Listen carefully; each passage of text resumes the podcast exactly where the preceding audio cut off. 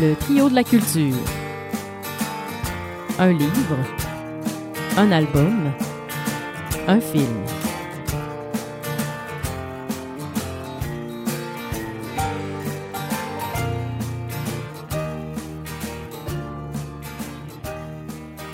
Et vous êtes de retour sur les ondes de CFAK 83, Félix Morin au micro et vous écoutez le trio de la culture qui est comme à chaque, à chaque semaine avec euh, la, moi dis toujours la trépidante. J'ai décidé que c'était l'adjectif qui te représentait le mieux. euh, Catherine euh, Robert, Catherine Robert, bonsoir. Bonsoir Félix, ça va bien? Bon, bon samedi soir à toi parce que oui, nous sommes dans une autre dimension. Cette émission est enregistrée sur Zoom depuis très longtemps, mais c'est nous sommes le samedi soir et nous le vivons vraiment comme ça de manière folle. Et, et euh, ce soir, pour nous accompagner en ce samedi soir, euh, Gabriel Drolet, bonsoir. Bonjour vous deux. Bonjour, bonjour. Il vient de trahir tout. Il vient de dire bonjour. Euh, Je veux dire bon matin. Je veux dire, je veux dire. on, a réussi à, à, à. Mais euh, cette semaine, émission, grosse émission. Euh, le livre que nous allons lire cette semaine, c'est Combat et métamorphose d'une femme d'Édouard Louis, son plus récent roman. Catherine, quel euh, film euh, avons-nous vu cette semaine? Malvin ou la belle éducation? Qui est inspiré du premier roman de- d'Édouard Louis, En finir, en finir avec It. Ouais, exact. Oui, puis c'est plus avec Marvin qu'on a envie d'en finir, je sais pas pour vous. Euh, On et, a hâte euh, d'en parler, je pense. ah, hâte d'en ah. parler. Euh, moi, j'ai- un cancer d'amertume qui, qui, qui, qui, qui vit, qui vit en moi. Et euh, finalement, euh, cher Gabriel, quel euh, disque avons-nous vu cette semaine? Et le, le disque. Et était- vu, on l'a surtout écouté, mais tu peux y aller. Moi, je regarde la pochette, là. Ouais, tu- Euh, C'était Les cœurs du mal de Abélaïde. oui, euh, notre cher Adib Al-Khalidé euh, national et bien sûr toujours six suggestions culturelles qui vont suivre. Mais avant tout, nous allons commencer c'est justement avec euh, le, le disque d'Abélaïde et la chanson L'Indolence. Euh, vous écoutez le trio de la culture au CFAK 88.3.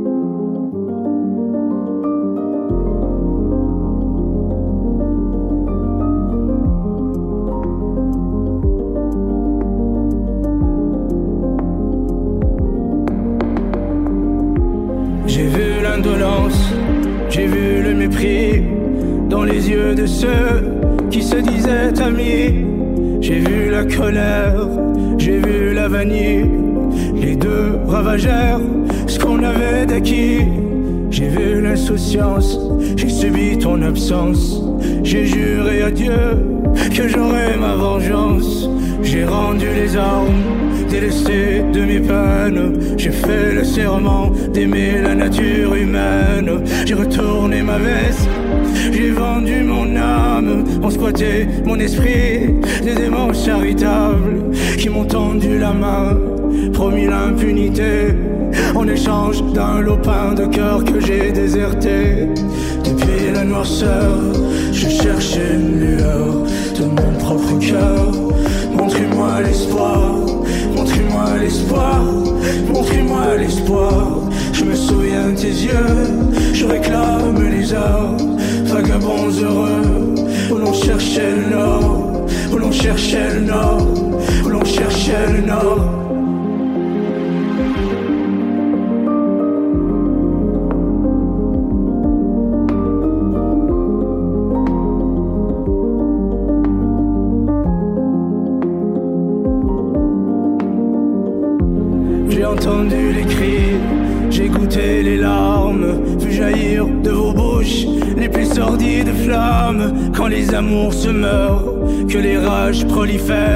J'ai même vu des anges vouloir mordre ma chair. J'ai vu les apatrides gueuler sans Dieu et mourir de noyade en marin solitaire. Comment pourrais-je aimer, moi qui ai vu le mal? J'ai préféré te fuir au profit d'une cavale où je cherche mes monstres au creux de mes blessures. Vais-je regagner mon âme à coups de poing de suture? Devrais-je brûler les ponts qui me lient au passé? Aurais-je le courage de savoir pardonner?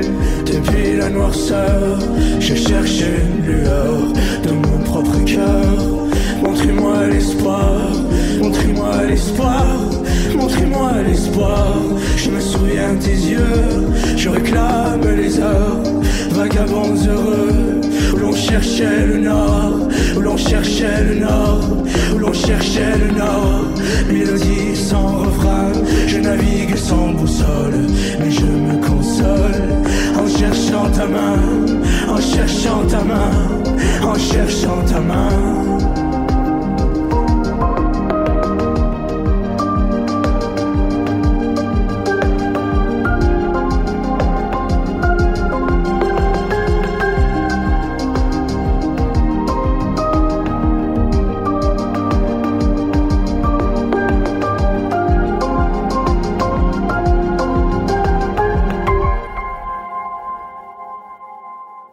Vous êtes de retour sur les ondes du CFK 83 et vous écoutez le trio de la culture. Et comme à chaque semaine, nous allons commencer avec le livre. Et cette fois-ci, un livre attendu euh, tant au Québec qu'en France, Combat et métamorphose d'une femme d'Édouard Louis.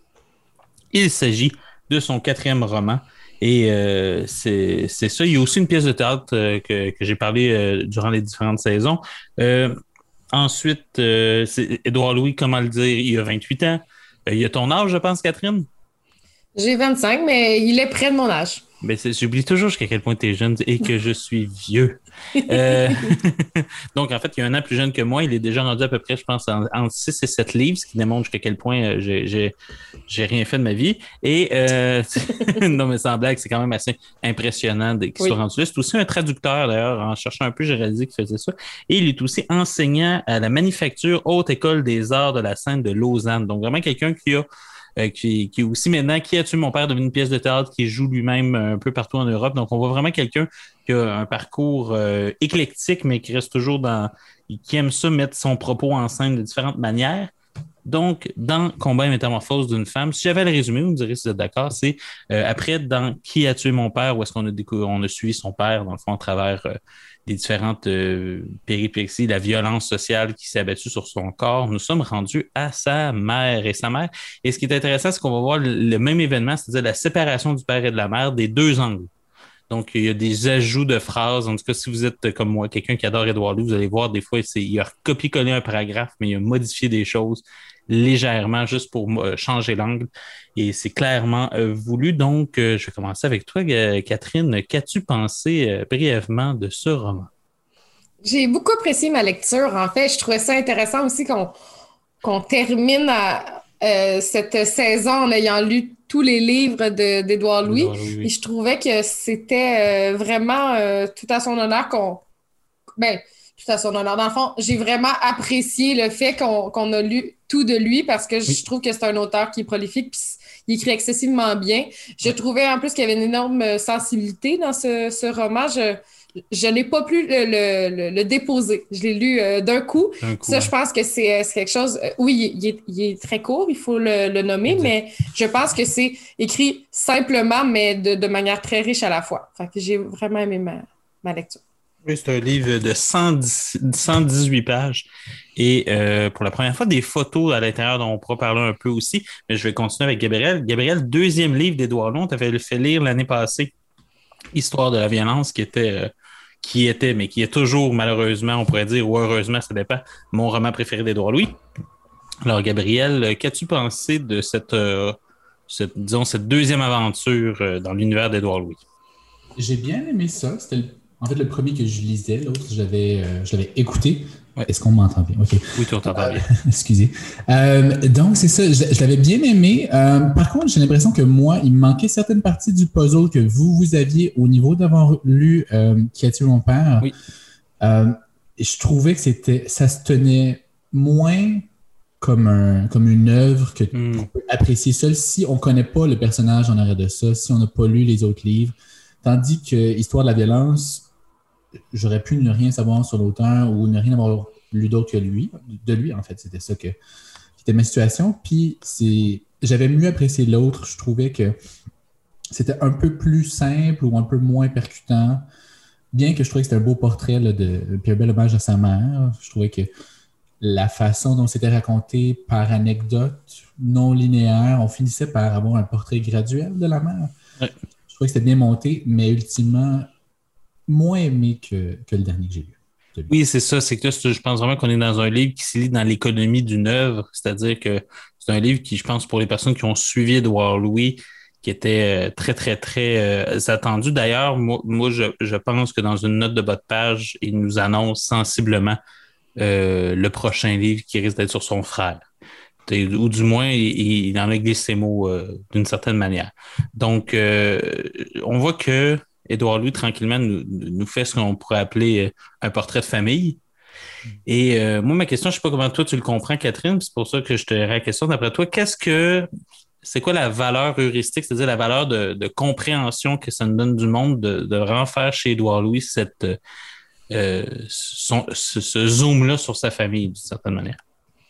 Euh, je pense qu'au-delà de vouloir le comprendre lui et de se comprendre en écrivant, le but de, de, faire le portrait de chacune des personnes marquantes de sa famille, c'est vraiment aussi de dépeindre un portrait socio-économique, d'essayer de, de, saisir euh, réellement c'est quoi vivre dans un tout petit village au nord de la France et et dans le fond, tout ce qu'il a pu traverser pour se rendre maintenant où il est à Paris.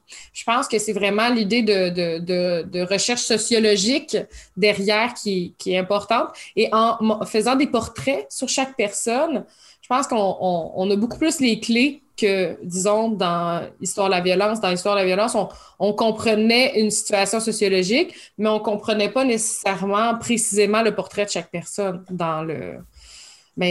C'est comme ça. Ce qui est intéressant, c'est que l'histoire de la violence est dans le roman.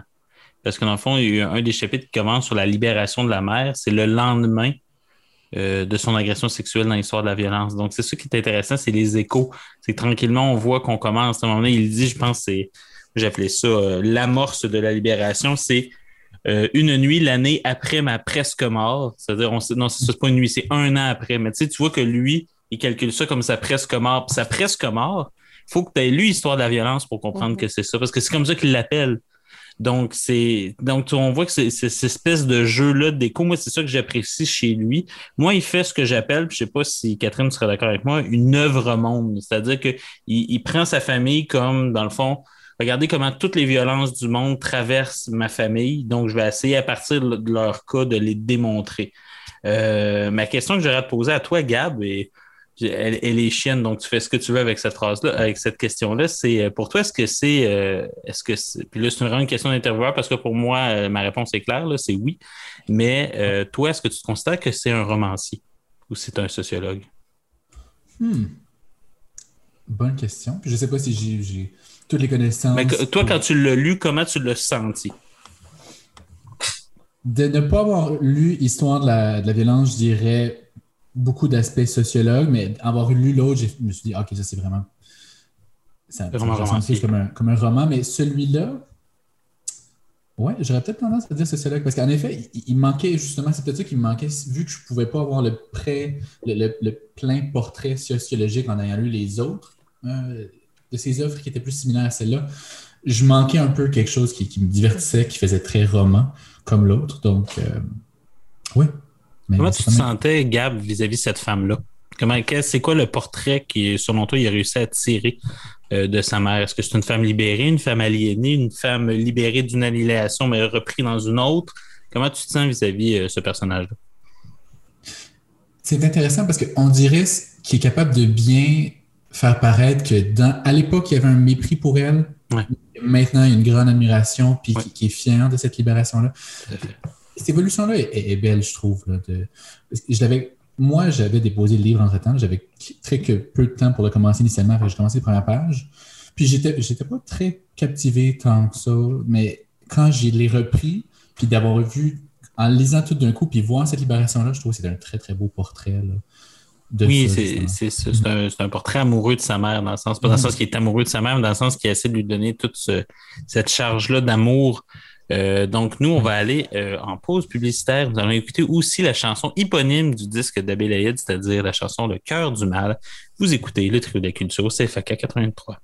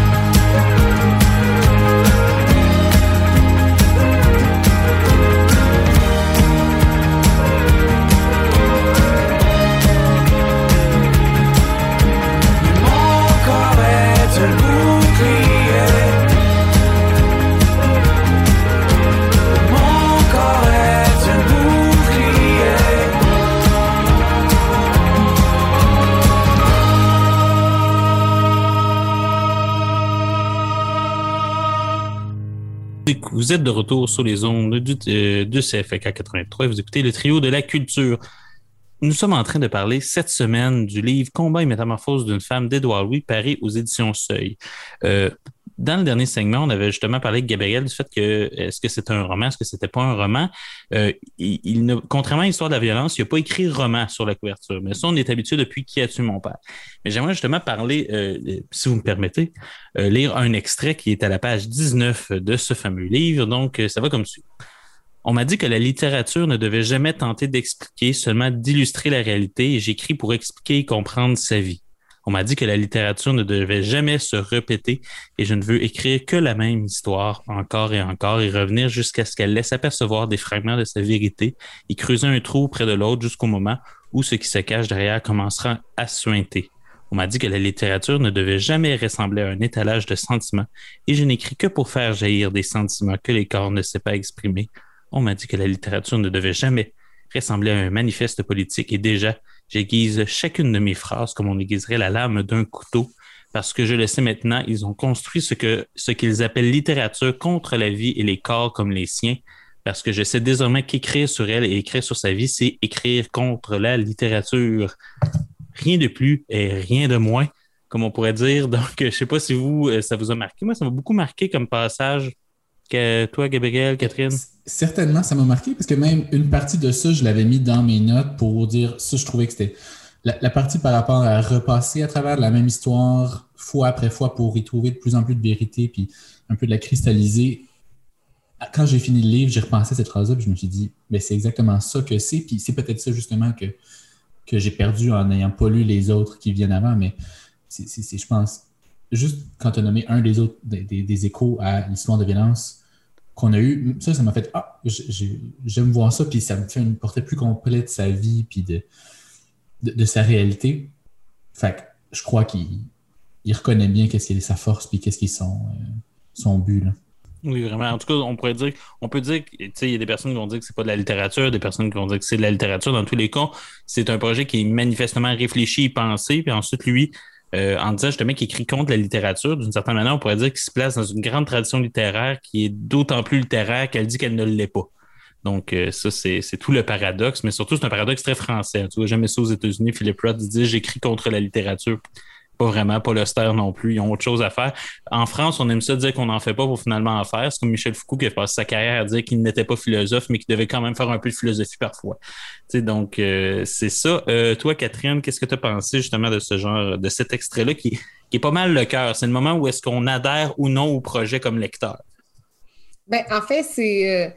euh, ce, ce passage-là m'a juste questionné à savoir quelle était cette œuvre en soi. Je me suis posé la Hmm. question euh, à ce moment-là. euh, Qu'est-ce qu'il veut faire avec, euh, avec le, le roman, l'essai, euh, le- le- l'œuvre sociologique? On dirait que c'est vraiment un point tournant à savoir euh, le but, l'intention de l'auteur. Et euh, le fait quoi, c'est quoi son intention suite à la lecture? Moi, je pense que l'intention, c'est vraiment de se comprendre à travers les personnes de sa vie. Je pense réellement qu'il y a une. L'écriture lui a permis de la comprendre, mais de se comprendre davantage. Est-ce que Euh. c'est- est-ce qu'il se découvre? Ben, ça, s'oppose pas. Ça pourrait être et, OK, mais on va dire où, OK? Est-ce que c'est soit il se découvre lui-même ou il veut que nous, on découvre des mécanismes derrière ça? Est-ce que d'après toi, c'est autant une quête personnelle que lui essaie de nous dévoiler, on va dire, en disant, la, la violence euh, euh, social envers les femmes euh, à des personnes qui ne la verraient pas, justement? Ben, sincèrement, je pense que c'est dans les œuvres les moins personnelles qu'il a écrites. OK. Parce que euh, en allant aussi loin dans la violence, comme dans l'histoire de la violence ou dans Qui a tué mon père, ou, ou même en finir avec Eddie Bellegueule, il, il y allait beaucoup plus de son, de son cru à, à son histoire à lui. Euh, je pense qu'il y avait un voile sur ce récit-là, réellement plus, parce que tout le long, on comprenait qu'il était, mettons, il méprisait son père d'une façon qu'on comprenait la violence qu'il a subie, mais puisqu'il il changeait tout au long du récit avec celui de sa mère, le voile était différent. On dirait vraiment qu'il voulait orienter notre façon de l'aimer au début et à la fin, sa mère. Il Pour toi, voulait d'après toi, il changer. l'a réduite. Il l'a Ouais. réduite. OK. Il a changé, il voulait changer nos perceptions et je pense que en fonction de ça, c'était euh, beaucoup plus une œuvre sociologique Euh, et que en soi, c'est aussi pour cette raison-là que euh, il a voulu être contre la littérature, donc en donnant des, des clés pour autre chose. Moi, je pense que c'est un tremplin, ce roman-là. Je pense que ça va l'amener plus loin dans d'autres choses, puis que sa mère va prendre une autre forme ailleurs. C'est intéressant parce que moi, tu vois, c'est Mais l'inverse. je, je l'ai peut-être pas vu de la Ben, bonne ben, manière. c'est je l'ai possible. vu, ouais. Après, un livre, ça se lit différemment, Catherine. Tu le sais très bien. Oui, Puis- oui, mais ce que je veux dire, c'est qu'avec lui, tout est possible. Oui, mais moi, ce que tu vois, par exemple, moi, je trouve que des fois, c'est un des livres les plus violents parce qu'à un moment donné, il dit carrément que euh, il était, enfin, il voulait pas l'avoir heureuse. Il me semble que c'est une phrase qui est, qui, qui est tout sauf te mettre à ton avantage. Là.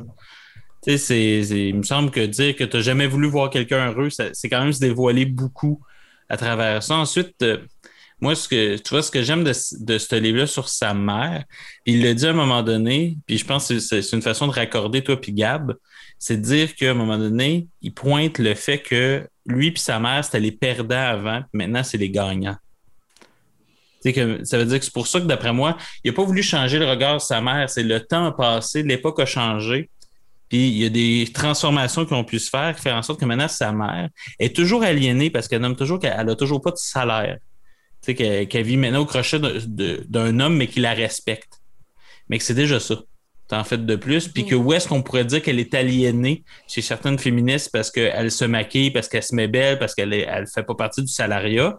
Ben, lui, il dit, ben, d'une certaine manière, oui, est, est peut-être aliénée pour vous, mais moi, considérant d'où est-ce qu'elle part, elle est émancipée.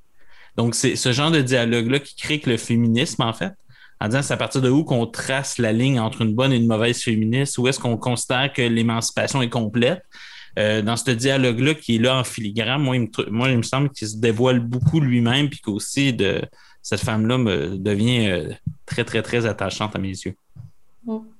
Est-ce que c'est est-ce que c'est une analyse qui tient ou euh, Ben, ben, ben, je le crois aussi, mais je vois aussi qu'il dépeint beaucoup plus des problématiques sociétales que uniquement les siennes. Je trouve que dans ça. euh, c'est- Mais c'est son explication, c'est qu'il nous, il nous, il nous amène plus à travers celui-là. Donc, c'est pour ça que je voyais un peu plus de soutien, donc un peu moins de euh, seulement le récit sur le moi. Le... Il est un peu absent du, du, du livre moment. Ouais, c'est pour ça que je le voyais comme ça. mère, puis au début, il y a quelques épisodes avec lui, mais il y a une bonne section. malheureusement, sur- gang, je vais vous censurer, Oh. nous sommes déjà 15 secondes en retard. Maudit. Donc, euh, c'est un livre qu'on conseille, même si Oui. clairement nos avis sont Ah oui. divergents sur comment le lire. Commencez mais- avec les autres? mais à lire avec les autres. Donc, lisez qui a tué euh, mon père avant, ça va vous permettre de voir euh, les deux choses. On va aller voir justement euh, une chanson euh, tout au féminin qui s'appelle Orpheline d'Abélaïde sur son disque Le cœur du mal, Les cœurs du mal, ce qui était d'ailleurs très pertinent, on va en parler tantôt.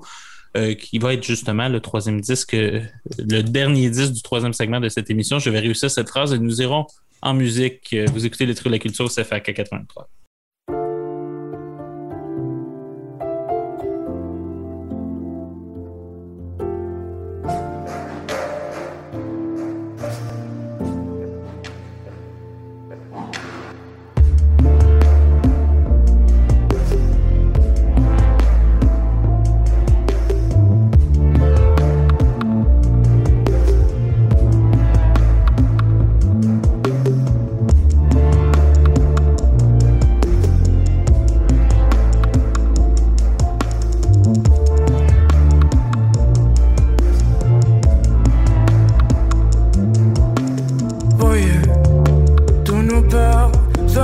Une missive de la part de vos gamines. Nos enfants, se tous censés être si belles, sont par votre faute mortes entre les lignes d'une histoire d'un foutu conte de fait qu'on buvait à même vos regards fuyants.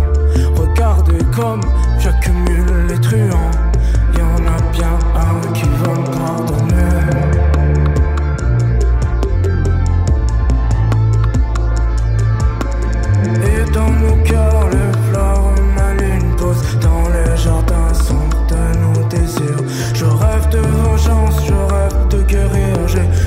Cloché celui qui m'aidera à mourir. Mais moi, j'ai pourtant jamais demandé d'aide. Ni moi, ni mes sœurs, les orphelines. Des fois en silence, je rêve de renaître. Là où les cœurs ne meurent pas de famine.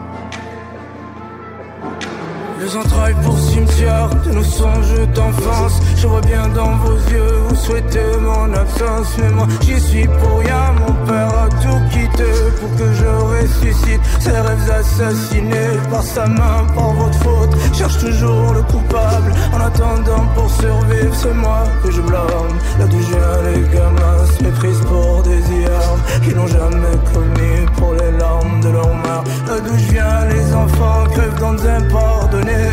Et tous vos lendemains nous ont abandonnés. Et moi, j'ai pourtant jamais demandé d'être. Ni moi, ni mes sœurs, les orphelines. Des fois en silence, je rêve de renaître.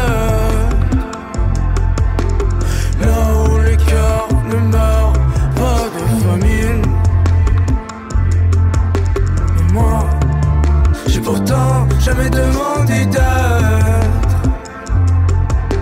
Ni moi, ni mes sœurs, les orphelines. Des fois en silence, je rêve de renaître.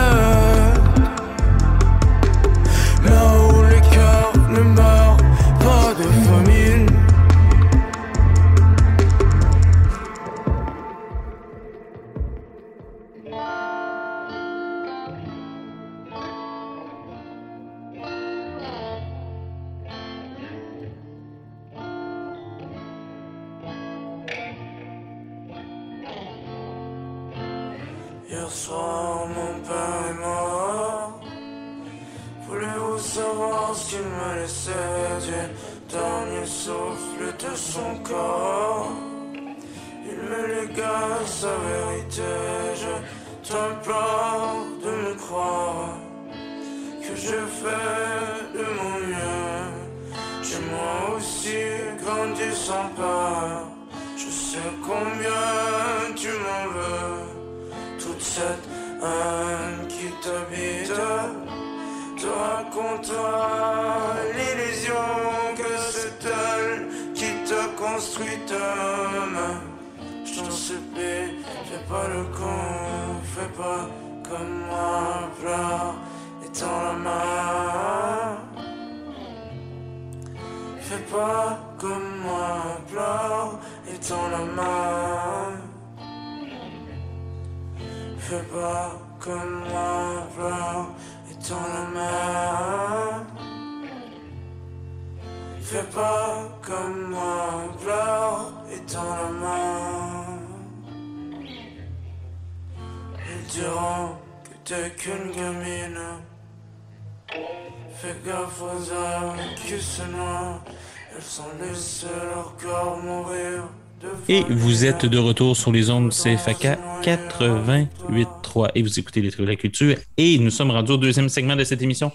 Cette fois sur un film qui n'est pas étranger au livre du premier segment, c'est-à-dire Malvin ou La Belle Éducation, qui est un, qui est un film, si, si on peut dire ça, et euh, qui, que- qui va comme suit. Nous sommes vraiment euh, un film de la réalisatrice Anne Fontaine, euh, film inspiré, très important. On va parler du fameux livre Coup de poing d'Édouard Louis, En finir avec Eddie Belle Gueule. Et euh, très important de le dire, Edouard Lee a refusé d'être lié à ce film. à Il la a bien fait. À la lecture du scénario. Donc, euh, c'est un homme qui a du flair. Et euh, c'est ça, donc on est avec Isabelle Huppert euh, et plein d'autres acteurs que je ne sais pas si on va revoir après ça. Donc, on va y aller, tout le monde. Gabriel. Puis, pas de modération. Ouais, c'est ça. On a senti une tonne d'académiciens euh, hués. Mais, euh, mais sans blague, Gabriel, ton impression générale avant qu'on rentre dans le détail de ce qu'on n'a pas aimé? Ben, euh, ben, le général, c'est que j'ai pas beaucoup aimé ça. Je trouvais que c'était un récit qui se tenait pas beaucoup, manquait beaucoup, beaucoup de finesse. Quand on parlait, tu sais, de. oh, J'avais mentionné que Oh, dans le livre d'Édouard Louis, on passe d'un récit à l'autre, pas de façon linéaire, mais qui. On finit par comprendre un portrait. Ben, là, on fait la même affaire. On passe d'une époque à une autre de manière non linéaire, puis un peu inégale, puis on n'arrive pas à un portrait cohérent, je trouve. On fait même un peu de méta avec euh, lui dans l'enfance, projeté alors qu'il est en train d'écrire la propre pièce. Et là, C'est ça. on passe d'un registre à un autre. Après 20 minutes, on a un narrateur pour 10 secondes, puis après ça, ah, il n'y a, Oui, plus- euh, il a plus de, de voice-over. OK. Ben, c'est comme ça. Élégant. Dieu décide quand il parle. C'est comme ça. Mhm. Euh, mais toi, oui, ça c'est vrai que moi aussi j'ai pris une note là-dessus. Euh, Catherine, euh, toi, qu'est-ce que tu as pensé? Est-ce qu'il y a quelque chose à sauver de celui-là? T'es pas obligé de dire oui. Hein? Euh, je pense que ce film euh, mérite d'être vu seulement pour Isabelle Huppert. Parce Ah, moi, que- tu vois, moi, ce personnage, mais en tout cas, on en reparlera. Non, mais moi, c'est l'actrice que j'aime. Donc, euh, j'étais contente. J'étais contente parce que sinon, il y gratuitement avait que des clichés. L'histoire d'Édouard Louis n'est pas cliché du tout, mais je trouve qu'il y avait des clichés. Là, la musique, la musique. D'ailleurs, on a recroisé Stromae dans ce film-là. Oui, On- non, mais ce que je veux dire, c'est comme, mettons, la, la musique classique dans la décapotable. là. Ben il, y a oui. des, il y avait des scènes là, excessivement cheesy, clichés. Mais Mais il y avait également euh, plein de violence. Et je pense que un des. Qu'est-ce qu'il faut retirer du film, c'est Isabelle Huppert et le, le personnage euh, du, du jeune. En fait, Le jeune homme, il est intéressant. Jules Poirier, je crois, son, son prénom. Le petit gars, Euh, oui, le tout petit. celui qui fait Édouard Louis jeune. Ben, en fait, Oui, celui qui je fait pense que c'est lui qui a, Marvin. qui a livré la meilleure performance euh, Oui. euh, en tant que tel. On a pu voir l'intimidation et sa- la, la violence euh, qu'il a subie. Je trouve que c'est vraiment lui qui, qui ressort du film. Je- J'essaie d'en dire, tu m'as dit trouver du positif. J'en ai trouvé du positif. Mal- Malheureusement, c'est ça, mon écoute en tant que telle a, a été parsemée de moi qui faisais Mais là, voyons. Aïe, j'étais fâchée tout le long parce que je connaissais l'histoire euh, de- d'en finir avec Eddie Bellegueule. Puis je trouvais que Marvin, euh, c'était pas, euh, c'était On- pas si bon. On dirait que. Comment je dirais ça? On je, je sais pas si Édouard Louis a été payé. Dans le sens que je sais pas s'ils ont, ils l'ont. Puis vous allez comprendre pourquoi c'est important que je dise ça. Parce que il y a des moments qui ont repris des scènes telles quelles du livre. Que tu sais, c'est, très, très ça. OK? Donc, il y aurait eu du stock à poursuite. OK? Donc, je, je comprends pas pourquoi Edouard les a pas poursuivis, sauf s'il a été payé. Et s'il a été payé, donc il avait accès au scénario. Et on dirait qu'ils ont scrappé toutes les meilleures scènes du livre pour décider de faire comme je- j'appelle- le réalisateur a eu une idée. Comme exemple, euh, n'importe qui qui lit euh, En finir avec Eddie Bellegueule sait que le livre commence avec une scène où deux jeunes hommes viennent lui cracher dans la face devant la bibliothèque en le traitant de tapette. Bon, de PD. Excusez-moi, il faut vraiment, à- faut à- la langue française. En France, c'est PD, c'est pas tapette.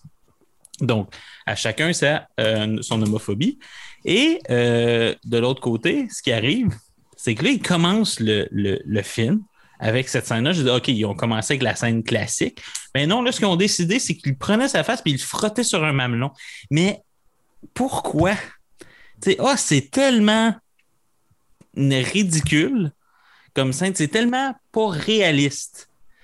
Moi, je connais personne qui se fait intimider en se faisant frotter le ma- mamelon d'en face. Par contre, j'en connais des, des hommes homosexuels qui sont fait cracher dessus. là. OK? Donc, euh, euh, on dirait que c'est quoi cette liberté-là? On dirait que toutes les forces d'invocation qu'il y avait dans le roman, ils ont trouvé une manière de la scraper. Puis avec ça, ils ont décidé de rajouter, parce que c'était nécessaire, une histoire avec un vieux monsieur qui, qui s'occupe de ses chatons, là. OK? Et je c'est pas dans le roman. Je sais pas, tu l'as-tu lu, Gabriel, le roman? Non. Mais c'est pas là. OK? On finit, Édouard, le roman, Édouard s'en va à l'école de théâtre. On va dire, tu sais, les, les- il y a un moment donné, l'enfant fait une, une audition, là. Mhm. Mais il fait l'audition, puis il s'en va au. Après ça, c'est là que ça finit. C'est là, on reste toujours dans ce laps de temps-là où est-ce qu'il est enfant. Là, il y a des allers-retours. Je ne comprends pas pourquoi ils n'ont pas été capables de se tenir tabaslac au scénario. Moi, ça me fâche. Euh, je sais pas ce que vous en pensez. Toi, Catherine, qui a lu le roman, toi, est-ce que cette analyse-là, elle se tient? Est-ce que tu as noté d'autres scènes comme ça un peu, là, toi? Non, mais ils ont ajouté beaucoup de personnages, ils ont ajouté Oui. beaucoup de, de scènes euh, qui, qui, qui ne servaient pas, puis qui rendaient.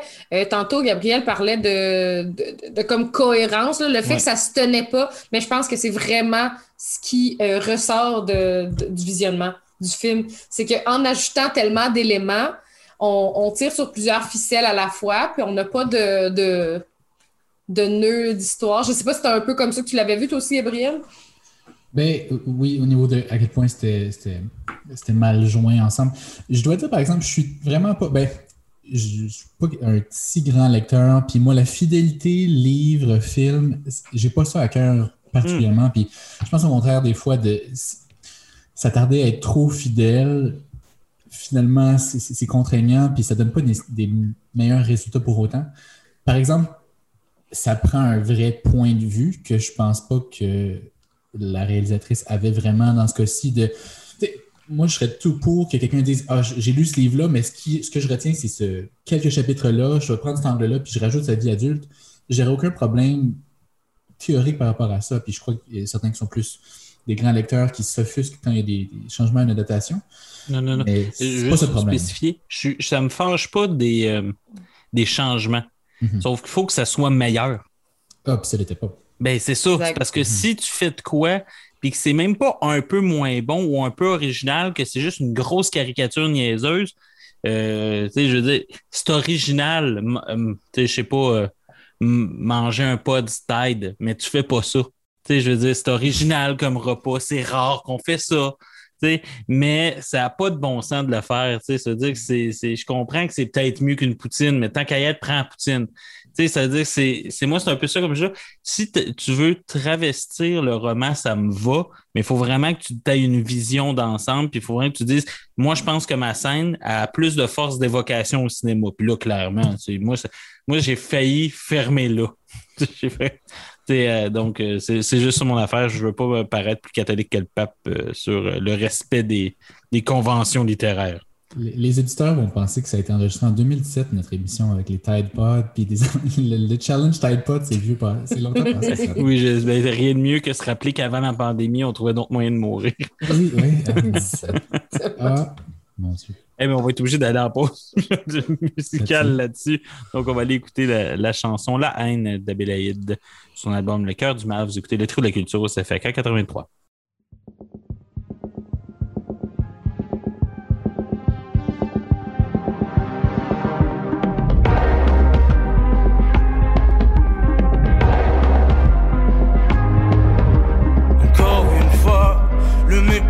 Déploie. Cousins de l'amour, les voici qui vagabondent à travers une foule de nos cœurs d'autrefois. Aujourd'hui, je contemple nos tendresses moribondes. Nos tendresses moribondes. Vous êtes si beau que tes amis nous galèrent. À quand les marmots, je vous jure que vous êtes parfaits. On vous jalouse pour qui est fait l'un pour l'autre. Comment c'est fini, mais à qui la faute? À qui la faute? De nos amours ratés ne sont en fait que nos guerres réussies. Et n'en déplaise, je suis pas du tout épaté de nous savoir maître de l'avenir. C'est, c'est ça l'amour. C'est, ça l'amour. C'est ça que je vais faire la haine. La haine.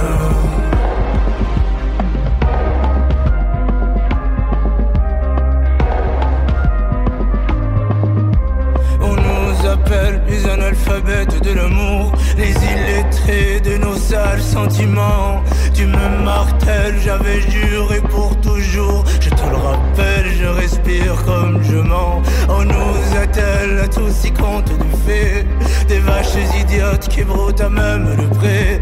De ces histoires sottes à mourir debout. Tout ce foin de romance dont on s'est gavé. Toutes ces histoires de nos amours ratés ne sont en fait que nos guerres réussies. Et n'en déplaise, je suis pas du tout épaté de nous savoir mettre de la vanille. C'est ça l'amour. Si c'est ça l'amour. Si c'est ça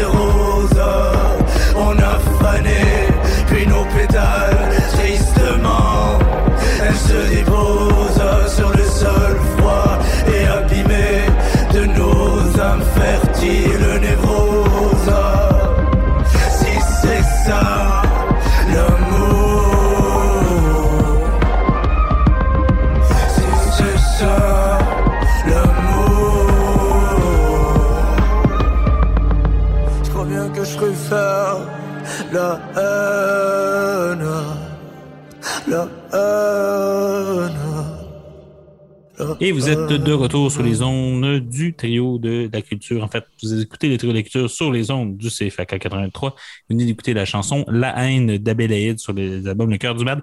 La haine qui avait, qui était très présent dans le film Marvin ou La Belle Éducation et qui est aussi très présente dans notre critique. Euh, j'aimerais parler d'une scène, euh, j'aimerais te parler, euh, est-ce que pour vous, on va le dire nos auditeurs, c'est tellement pas bon que c'est comme difficile de, de, de pogner un angle.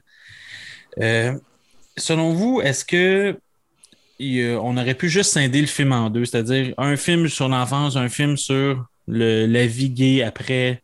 Puis, on dirait en plus le fait qu'il est pédé, c'est très nommé quand il est jeune, hein, que le monde le trouve pédé. Là, ça, là.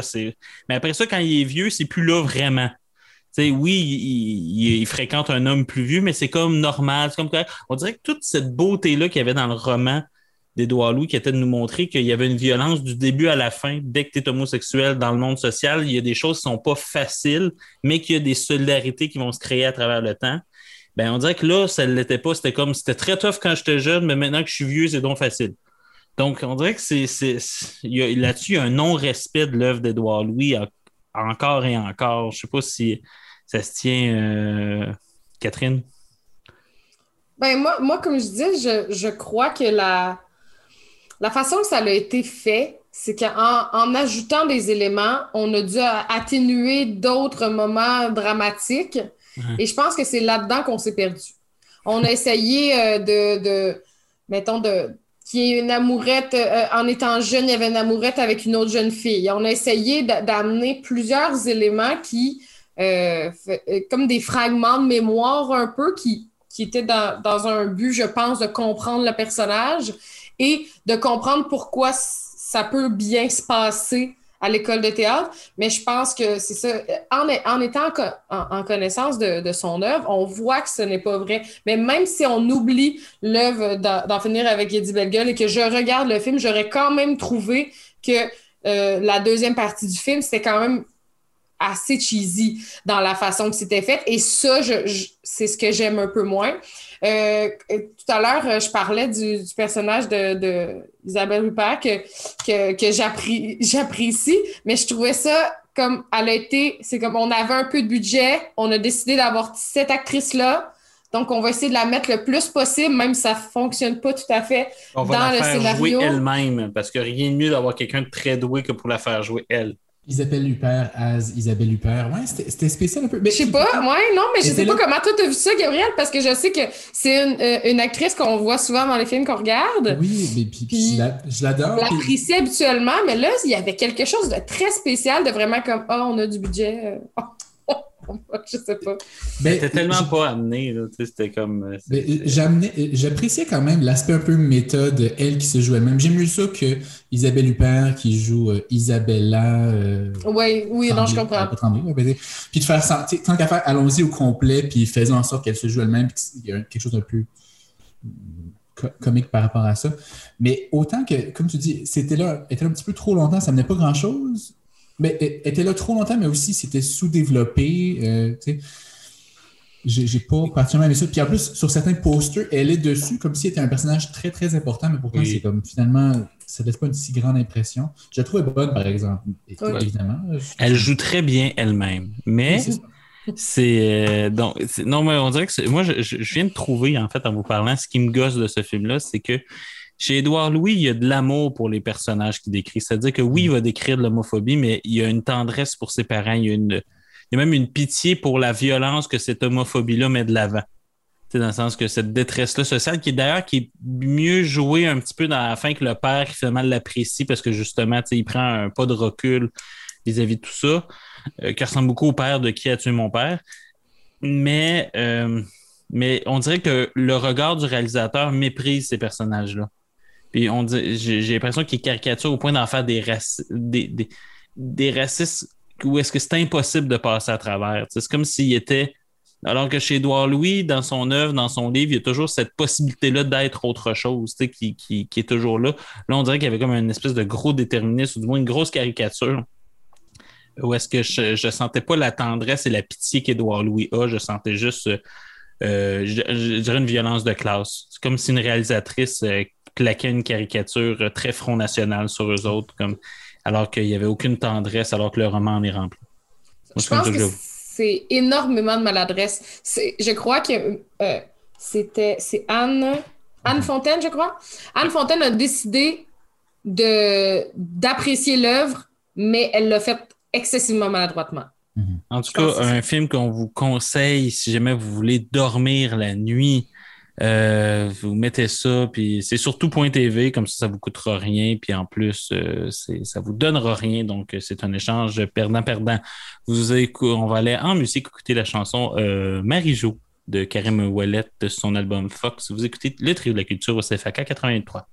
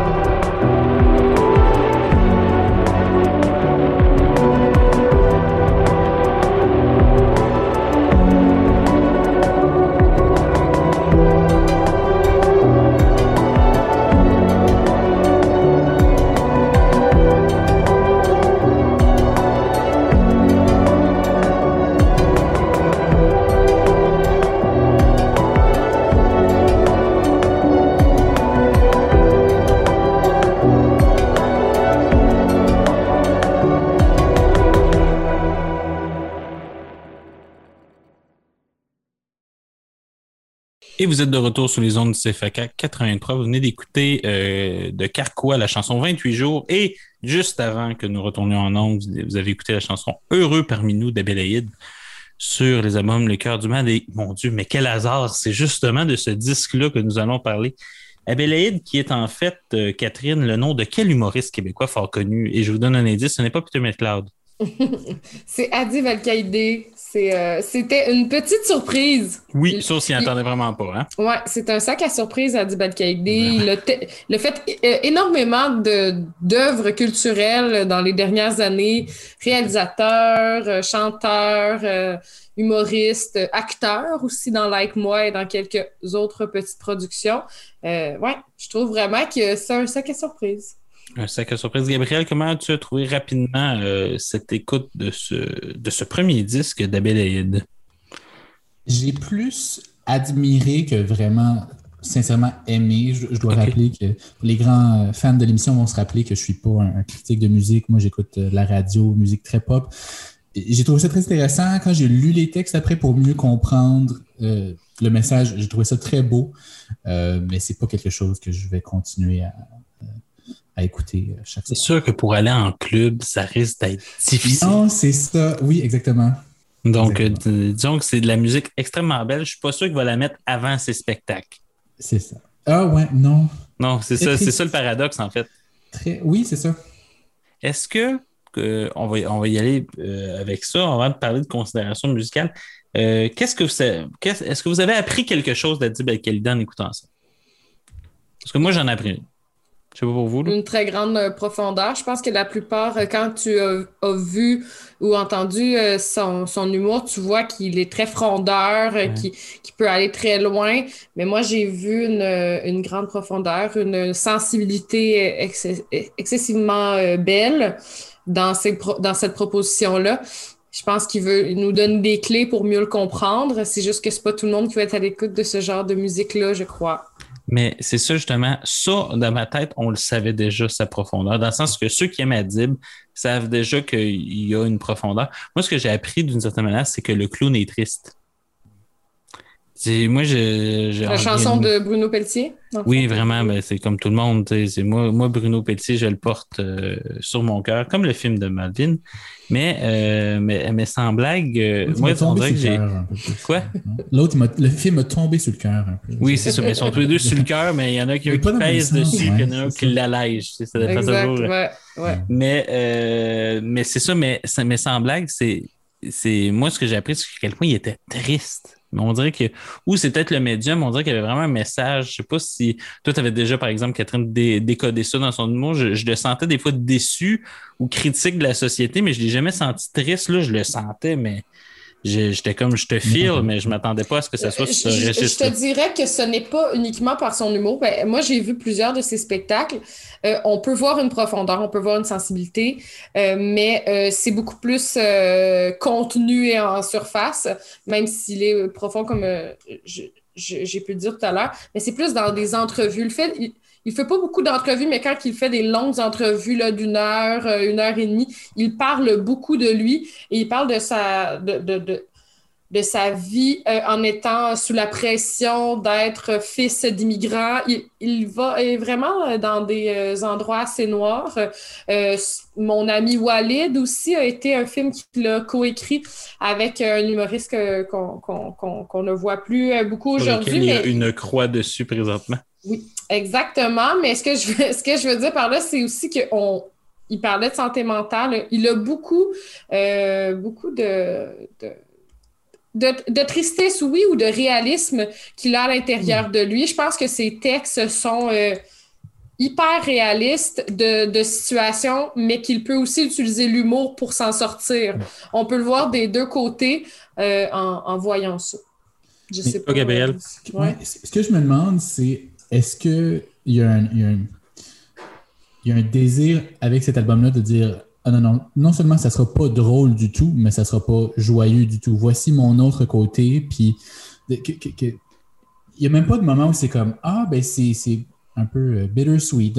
Il y a une beauté là-dedans, Mm. C'est juste 100% tout le temps triste, déprimant, mélancolique, qui va du, au début au niveau en termes relationnels, puis vers la fin au niveau personnel, puis la, la, la, la déprime totale. Fait que, est-ce qu'il y a un effort là-dessus? Hmm.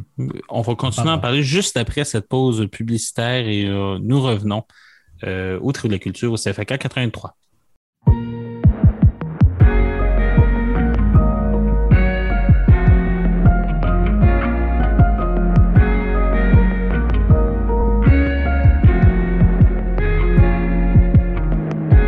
À quoi ça sert De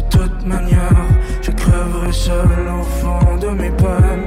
À quoi ça sert De toute manière, mes amitiés furent toutes vaines. À quoi ça sert De toute manière, le vide qui m'habite pour solitaire. Ouais. À quoi ça sert De toute manière, je suis l'heureux élu de mes vieilles erreurs. Et maintenant que j'abandonne, je prie que ma chute s'arrête dans tes bras. Que ton regard me fredonne l'enfer faire, c'est l'autre seulement si tu le crois. Et je me souviens de ma chance, en dépit de nos genoux amis si bas. Et bien que timide, je préfère que l'on danse.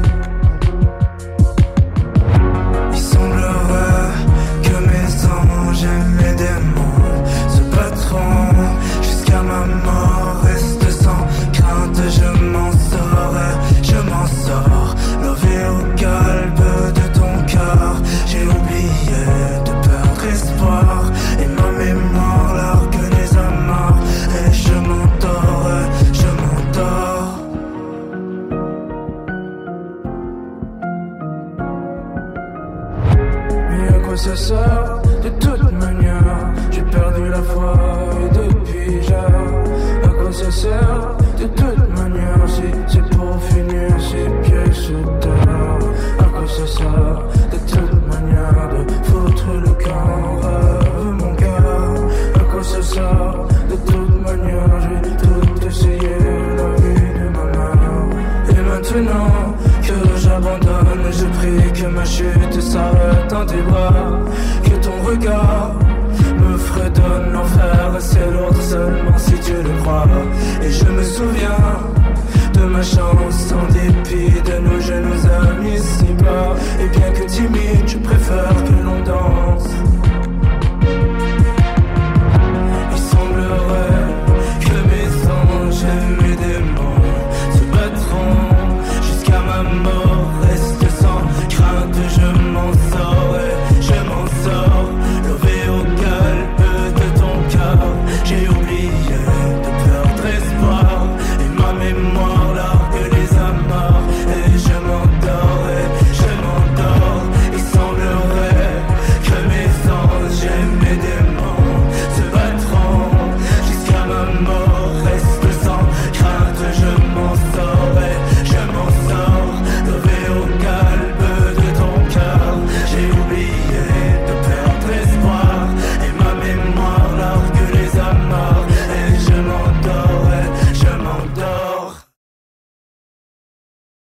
Vous êtes euh, de retour sur les ondes du CFAK 43 et vous venez d'écouter la chanson L'enfer, c'est l'autre, seulement si tu le crois, d'Abélaïde sur son album Les Cœurs du Mal. Et c'est justement de ce disque que nous sommes en train de parler. Juste avant la pause, Gabriel, euh, je, vais te, je vais te réintroduire ton propos, je vais te laisser le, le- le finir. Tu, tu me disais jusqu'à quel point, dans le fond, euh, est-ce que, en fait, je m'en suis moyen, je dois te l'avouer, là, j'ai peur de caricaturer. Mais jusqu'à quel point, vas-y. L'idée était plutôt que, est-ce que il dit, je Il voulait faire un album, mon euh, image. C'est ça, de dire, les gens savent que je suis drôle, mais maintenant je vais vous prouver que je peux être sérieux et profond. Puis pour montrer ma profondeur, ça va être que du drame. tu sais. En fait, dans un article, du, dans une entrevue qu'il a donnée à Philippe Renaud au Devoir, euh, il a nommé le fait que euh, il y avait une que je sais pas si c'était voulu, mais du moins que ce qui le problème du médium de l'humour, c'était le fait que c'est très euh, là. Dans le fond, que, en humour, il y a une émotion que tu es supposé créer, c'est le rire. Mhm. Tu es supposé être drôle. Tu es supposé faire sourire. Tu es supposé rendre un peu heureux. Mais tu peux pas aller vers d'autres gammes d'émotions.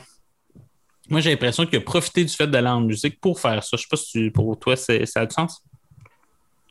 Euh, ben, pour moi, ben, justement, j'ai l'impression que le médium de la musique peut montrer plus de subtilité peut-être que l'humour, puis une gamme d'émotions, puis au contraire, c'est comme s'il a dit, ben, j'ai montré celle-là, j'ai fait rire les gens, maintenant je les fais pleurer, puis je vais pas aller dans l'émerveillement, je vais pas aller dans la contemplation, je vais juste y aller dans le, dans le triste.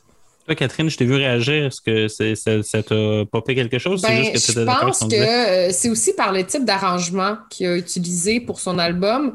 Euh, euh, il y a beaucoup de chansons tristes qui sont quand même joyeuses dans le rythme, mais c'est c'est aussi c'est c'est une belle réalisation euh, des arrangements. J'ai beaucoup apprécié, mais c'est euh, c'est c'est un peu du pareil au même à chaque chanson.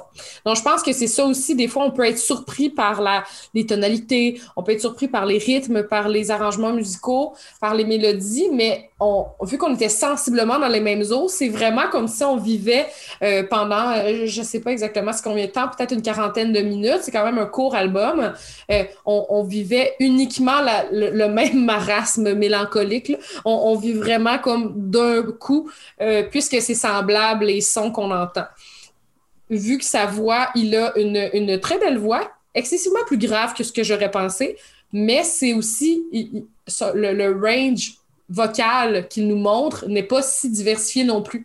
Bon, je pense que c'est tous les éléments ensemble qui font en sorte qu'on peut juste, on, on- on écoute, euh, notre écoute euh, est un peu dans le même sentiment. Je sais pas si je, je suis claire Mais dans la façon que je l'exprime, on, là, mais... on est très dans le.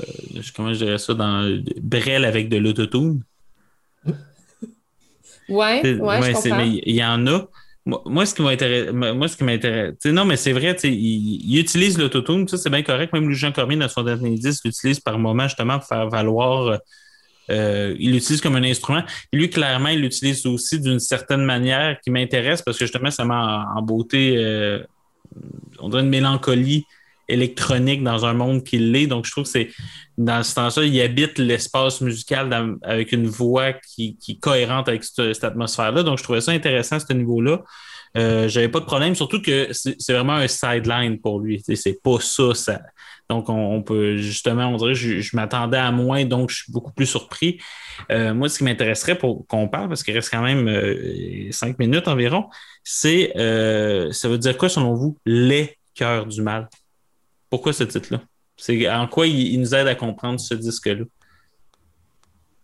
Est-ce qu'il y en a un d'entre vous qui voudrait oser euh, se garrocher là-dedans?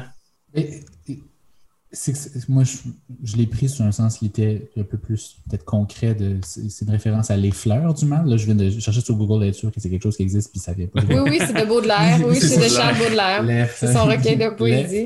Ah oui, c'est ça. Fait que j- j'y avais pas pensé particulièrement plus que ça. C'est sûr que si on voit ça comme étant les cœurs du mal, les plus, il y a différentes facettes à la souffrance qui sont présentées. Peut-être c'est ça un peu que qu'on vient chercher plusieurs, comme, comme je disais tantôt, des souffrances relationnelles au début, des souffrances plus en termes de euh, d'isolement des autres, de, de- de problèmes de santé mentale, quoi que ce soit plus tard. là. Euh, Toi, Kat? Ben, moi, la façon que je l'ai vu, c'est un peu. euh, c'est- c'est c'est comme, comme je disais, le regard réaliste sur le fait que tout le monde peut souffrir. Moi, je le vois vraiment comme quelque chose de très euh, globalisant, là, le fait que tout le monde peut sentir ça et que, dans le fond, c'est pas vraiment je te plaque ma souffrance, mais que tout le monde peut l'avoir senti. Aussi, à travers ses textes, c'est vraiment une. Il y, a, il y a vraiment une belle poésie, je trouve. Il y a vraiment Oui. des belles Oui. images. Il joue très bien avec les mots. Je pense que son l'œuvre culturelle qu'il a pu créer avec ça, en soi, était. euh, c'est vraiment bien faite. C'est sûr que. euh, Non, mais façon- je veux dire, j'ai noté une phrase là. À flot de torrents de toutes nos larmes, nos joies se sont effacées. Il ne reste que les vestiges de nos nombreux vacarmes. À présent, nous voilà naufragés. C'est juste comme. écrit bien bien. C'est justement dans le- euh, les cœurs du mal. Mais tu sais, il y a vraiment une plume, là, si on va lui donner. Là, même ceux qui n'aiment pas sa musique, euh, ça reste un magnifique recueil de poésie. Oui, en fait, c'est ça. Je ne sais pas euh, d'où ça part. Parce Ouais, que je ne sais pas si, euh, mettons, il, aurait écrit. euh, il a écrit les textes parce que ça dépend toujours des artistes, mais ça se peut aussi qu'il a écrit les textes, il a voulu. Il, il- a juste. Il a mis sa voix là-dessus après. Oh, il y a un petit bug. Un petit bug Zoom. Mais Gabriel, moi, je suis assez d'accord, en fait, euh, avec toi sur euh, ta lecture euh, de la chose. En fait, moi aussi, moi, j'ai l'impression de voir vraiment les cœurs du mal comme étant, dans le fond, vraiment comme. il y a plusieurs. comment je te dirais ça?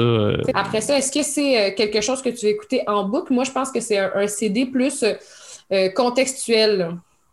On t'a manqué pour un bon 30 secondes. T'as manqué pour au moins un bon 5-6 minutes Mais de vraiment bugger t'as repris un moment qui était comme ta conclusion, puis c'était super cohérent. Fait que vraiment. euh, On est fiers de toi. Oui. Y a-tu quelque chose au milieu que tu aimerais rajouter? Non. Non, il n'y a rien. on- Et on ça, c'est un segment que ça-. Seul le bon Dieu aura eu accès à l'analyse de Catherine Robert par rapport au titre. Moi, en fait, je suis assez d'accord avec ce que Gab a dit. Moi, il y a plusieurs cœurs, dans le fond, au mal. Tu sais, il va parler de l'immigration, il va parler de la peine d'amour, il va parler de la trahison, il va parler d'une série de choses comme ça. J'ai l'impression qu'il dépeint les différents foyers du mal dans nos sociétés, les différents foyer, dans le fond, de, de cette haine, de, de, ce qui nous gruge de l'intérieur. Il va parler aussi de son anxiété un peu, ou du moins on peut le décoder. Euh, tu sais, ce genre de choses-là. Donc, moi, j'ai l'impression que c'est ça. Oui, c'est un. Puis, tu sais, c'est comme l'enfer, c'est l'autre. Merci Jean-Paul Sartre, c'est ce qui manquait. Mais, tu sais, on pourrait être de mauvaise foi pour dire ça, mais d'une certaine manière, en même, temps, j'ai l'impression que le, le, ce qui dépend à ce moment-là, c'est exactement ça. Donc, j'ai l'impression que tu as fait un, un grand 10 sur euh, tous les, les mal qui nous rongent d'une certaine manière. Tu sais, c'est, puis c'est ça qui est vraiment intéressant. Est-ce que, puis ça, ça il reste une minute, donc il faut vraiment conclure avec ça. Est-ce que vous voudriez un deuxième 10 d'Abélaïde? Est-ce que du moins vous seriez curieux de l'entendre? Curieux, oui, mais j'aimerais que ça prenne un ton différent puis qu'on repasse pas à travers des mêmes thèmes de nouveau. Un petit peu plus euh, projet. S-Club 7. Oui. ben, pas obligé, pas obligé, mais juste, j'espère qu'il ne va pas repasser exactement sur le même, euh, retaper sur le même clou une deuxième fois. C'est là qu'on va voir jusqu'à quel point il est fort musicalement, ou si du moins qu'il mm-hmm. a de s'entourer, parce que là, c'est un premier disque, mais si ça ressemble beaucoup, on va faire comme moi, t'es mieux de rester à l'humour, de, de, plus de facilité à te réinventer là. Euh, Catherine, toi? Et Catherine Bog, donc nous allons aller en pause musicale. Nous allons aller écouter une chanson, pas piquer des verres, de Tire Le qui s'appelle Juliane, son album Panorama. Vous écoutez le trio de la culture au CFAK 83.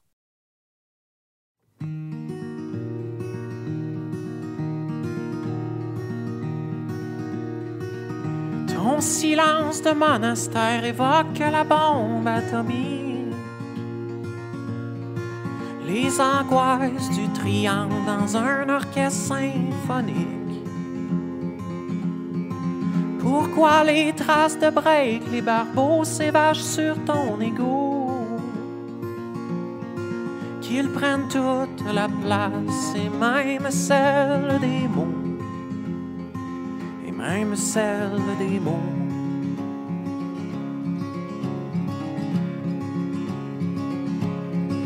Toi, tu manges de l'asphalte et digères bien la distance.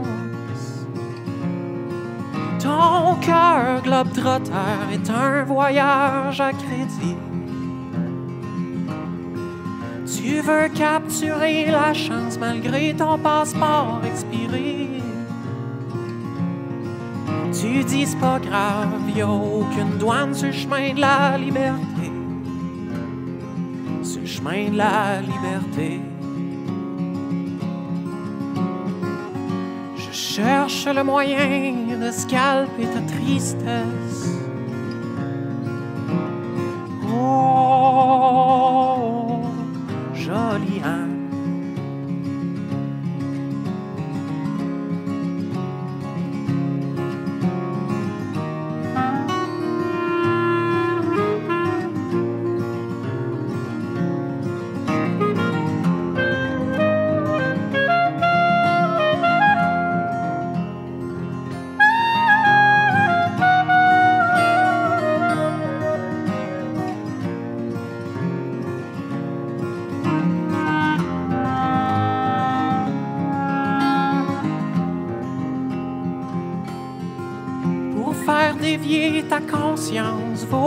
Avoir ses licences.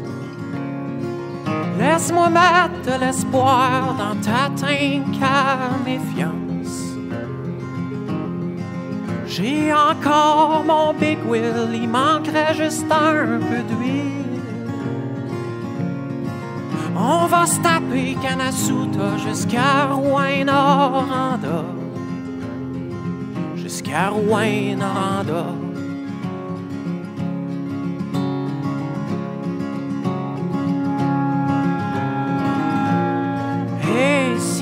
Jour l'avenir se décide à virer de bord, sois certaine qu'on s'arrangera pour y greffer quelques trésors. trouverai le moyen de scalper ta tristesse.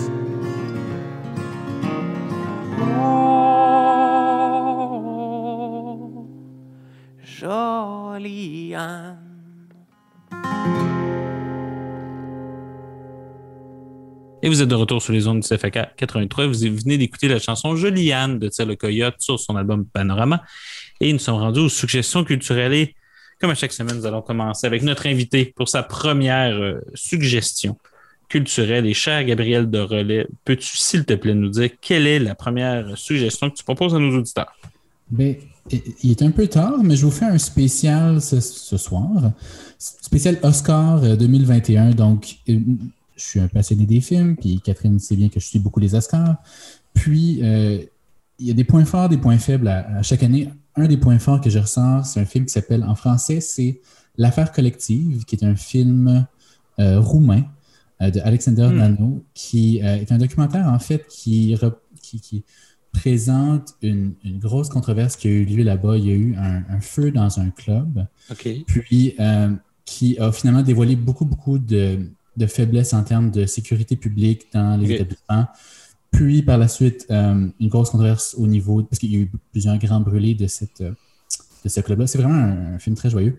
Puis ils ont, ils ont découvert que ces gens-là étaient transférés dans des centres qui n'étaient pas spécialisés pour les grands brûlés, que les savons des hôpitaux étaient dilués, etc., etc., etc. Donc, ça a vraiment euh, beaucoup de choses qui ont déboulé de cette controverse-là. Puis les Ça a démontré toutes les failles de, du système, de sur santé roumain. Oui, ils ont changé de. Je ne sais pas si c'était un premier ministre, mais ils ont, ils ont changé deux, trois fois là, au long du film. Là, fait, Il y a eu trois ministres différents. euh, trois, oui, oui, ben trois. Je ne sais pas si c'est des présidents ou des, des premiers ministres. Mais en tout cas, on voit jusqu'à quel point ça a été. Dans le fond, c'est un film un peu documentaire. Euh, oui, c'est un documentaire. Euh, puis, mais on est vraiment aux premières loges de ça. C'est des événements récents, puis ça a été filmé pendant. Fait que c'est pas un, un documentaire talking head de gens qui disent Ah, je m'en rappelle, c'était vraiment c'est dingue, c'est passé. C'est non, non, on est dans les loges, puis à la moitié du film, on est avec le nouveau, le nouveau ministre de la Santé ou le nouveau premier ministre même. Puis euh, c'est c'est vraiment. C'est rare qu'on ait accès à être autant sur les, les premières loges. C'est c'est- c'est dramatique comme un thriller. là, tu sais, C'est c'est- vraiment puissant. Euh, Et Est-ce que tu es habitué du, du genre euh, documentaire, toi? Euh, oui et non. Euh, je vais regarder un documentaire si ça a des bonnes critiques, puis que tu ça a une valeur moins pour Ah, je suis intéressé par un sujet, je vais regarder n'importe quel documentaire qui ont fait là-dessus. J'essaie de voir un peu qu'est-ce qui. Tu vois qu'il y a une valeur artistique. Arti- Exactement ça. Puis certainement, il y a une valeur humaine, artistique, euh, politique. c'est vraiment. C'est très, très fort. Et euh, toi, qui, parce que nos éditeurs ne le savent pas, mais là, je, je le dévoile, tu, tu es étudiant en médecine. Mhm. Euh, toi, qu'est-ce que c'est, comme le médecin en toi, comment il réagit à ce genre de choses-là par rapport euh, au système roumain? Est-ce que tu nous trouves chanceux? Est-ce qu'il y a des affaires que tu dis, mais c'était tellement des aberrations médicales, tu sais, dans le sens que ça n'a pas de bon sens, tu sais? Ah, Donc, euh, c'est extrêmement, extrêmement aberrant là, la situation dans laquelle il était là, au niveau des- de, la, de la sécurité des, so- des soins. Mais je trouvais qu'il y avait quelque chose de touchant. Il y a une scène où justement c'est une, une- une médecin qui dévoile un peu, qui, qui- qui va aux journalistes puis leur explique c'est quoi vraiment la situation puis qui donne un peu de l'information. Pour... Fait que moi je trouvais qu'il y avait quelque chose de, il y a quelque chose de puissant là-dedans de le dire courageux aussi. oui, euh, extrêmement de dire quand tu es dans un système aussi euh, défaillant, de pas avoir peur de, de- de- de le nommer. tu sais. Je suis sûr que cette personne-là elle a dû perdre sa job ou elle a dû être vraiment, vraiment dans le trouble à cause de ça, mais il y a quelque chose que j'ai trouvé puissant, puis tu te demandes, ben, est-ce que je serais capable, moi, de, d'avoir le courage de faire ça? Ça, te fait remettre en que, question. mais- ce que Michel Foucault appelle le courage de la vérité, là, à un moment donné, là, le courage de la Oui. dire, même si Mhm. tout nous oblige à ne pas le faire. Est-ce que tu pourrais, s'il te plaît, nous rappeler euh, le titre euh, de ce documentaire? C'est l'affaire collective et ça se trouve sur Netflix. Mais merci beaucoup, Gabriel. En tout cas, moi, tu m'as vraiment donné le goût euh, d'aller sur, sur Netflix. Je te remercie. Catherine, quelle est ta première suggestion culturelle? C'est la série de HBO Euphoria, dans le fond. Euh, c'est une série de 2019 euh, qui, euh, j'a- j'avais beaucoup entendu parler euh, de cette série-là. C'est une série qui dépeint la vie, les, les, les tumultes de lycéennes euh, qui naviguent, mais pas, pas un Gossip Girl. C'est vraiment euh, C'est vraiment un bug Internet, surtout, qui nous, euh, qui nous apporte vers ça. Oui, j'ai entendu plein de bonnes choses de Euphoria. Ça a gagné des prix. Ça, ça se démarque beaucoup là, en termes de, euh, de séries pour ados. Est-ce que toi, tu l'as vu, euh, Gabriel? J'ai pas eu la chance de le voir, par exemple, mais quand c'est gagné, c'est gagné le prix de meilleure actrice aux Emmys, qui, qui est quelque chose de rare pour euh, une série ado. Vas-y, à Catherine, on, on avait un petit bug là. Elle nous explique, ben, finis ta phrase, Gabriel, puis après, on va laisser Non, mais c'est juste finir de dire que finalement, pour une série de, de, de, pour un public plus jeune, ça, ça s'est démarqué en termes de critique. Là. Ça fait quoi? Peux-tu recommencer le, le synopsis, s'il te plaît, Catherine?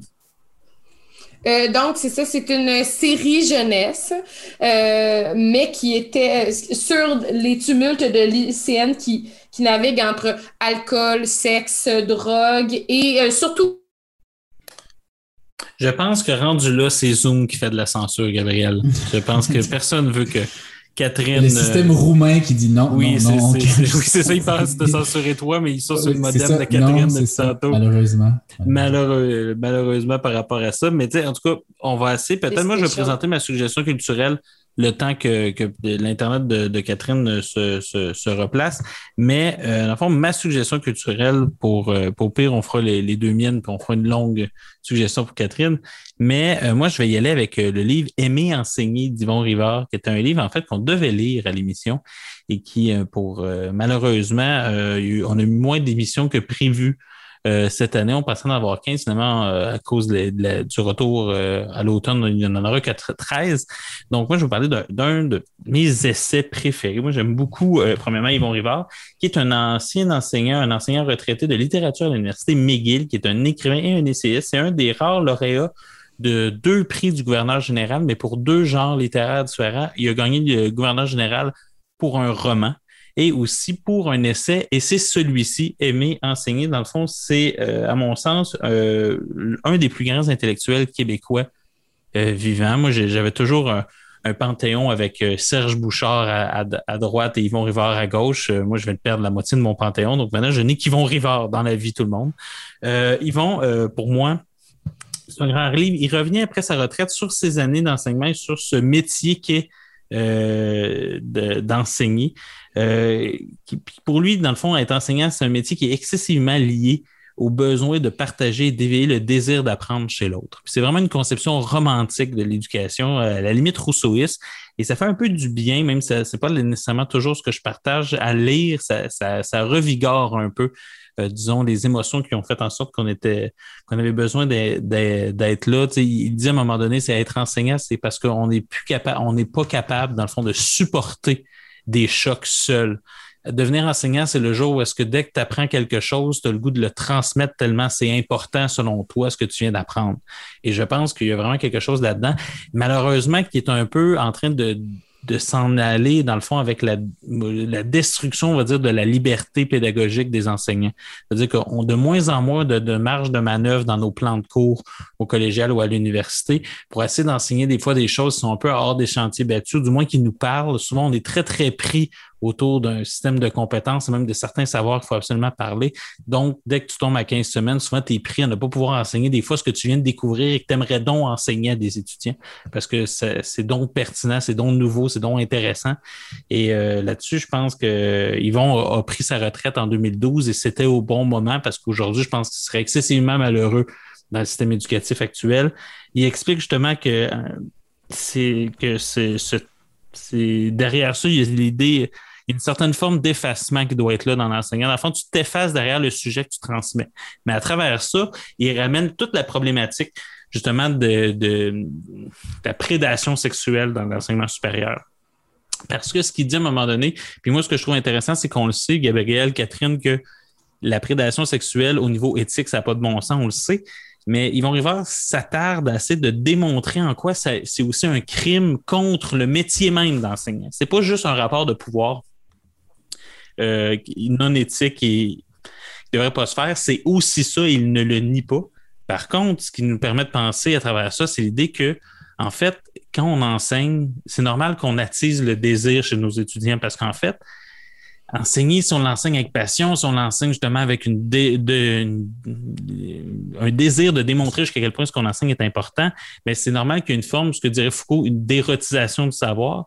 Par contre, le jour où est-ce qu'on traverse la ligne pour justement euh, coucher avec l'étudiant ou l'étudiante selon vos, préférences, c'est euh, ce qui arrive, c'est qu'on se substitue à l'érotique du savoir comme enseignant. C'est-à-dire plutôt qu'on on, on remplace dans la tête de l'étudiant euh, le savoir par la personne qui le transmis. Et il est là le crime de la pensée. Un enseignant ne doit jamais se substituer à ce qu'il enseigne. Il doit le mettre ce qu'il enseigne de l'avant.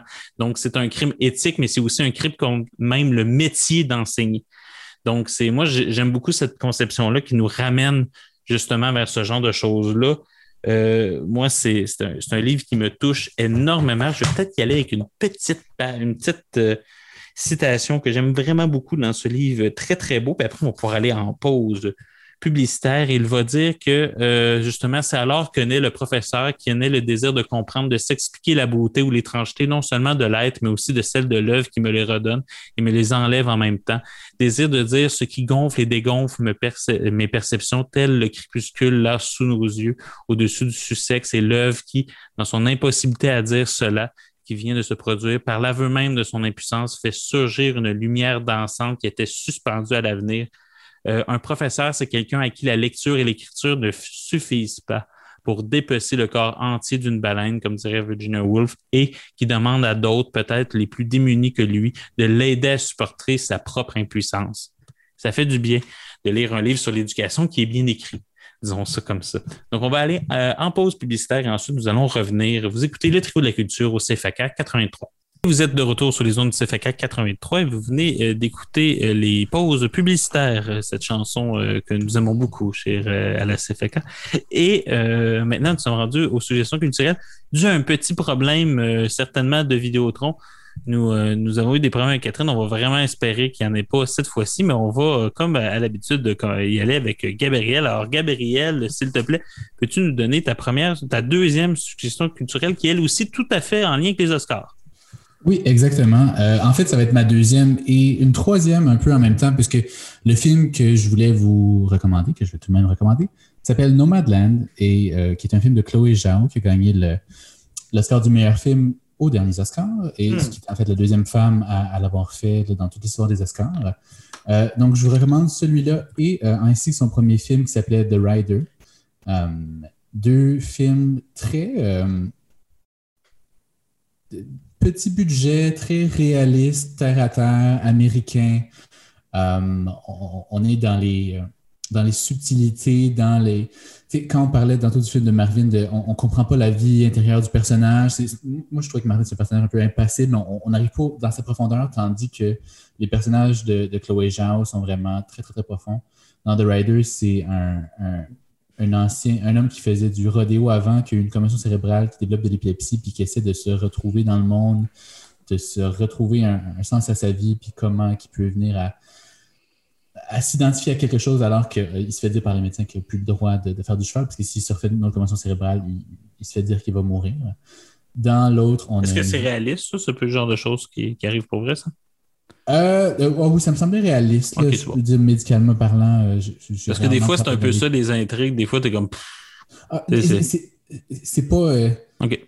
c'est c'est très, très, très réaliste dans le film. Du moins, c'est pas du tout dans le sensationnalisme ou dans le, le, le mélodrame ou quoi que ce soit. là. C'est très, bon. très humain, très réaliste. Puis l'autre, c'est euh, dans Nomadland, on a Frances McDormand qui, bon, pour la première fois, Chloé Zhao travaille avec une, une actrice de, de grand renom, puis qui joue une femme veuve qui euh, elle trouve un sens à sa vie après le décès de son mari, qui décide de vivre comme une nomade, donc euh, qui n'a plus de maison, qui vit maintenant dans un, dans un genre de roulotte, puis qui se trouve une certaine communauté de cette manière-là.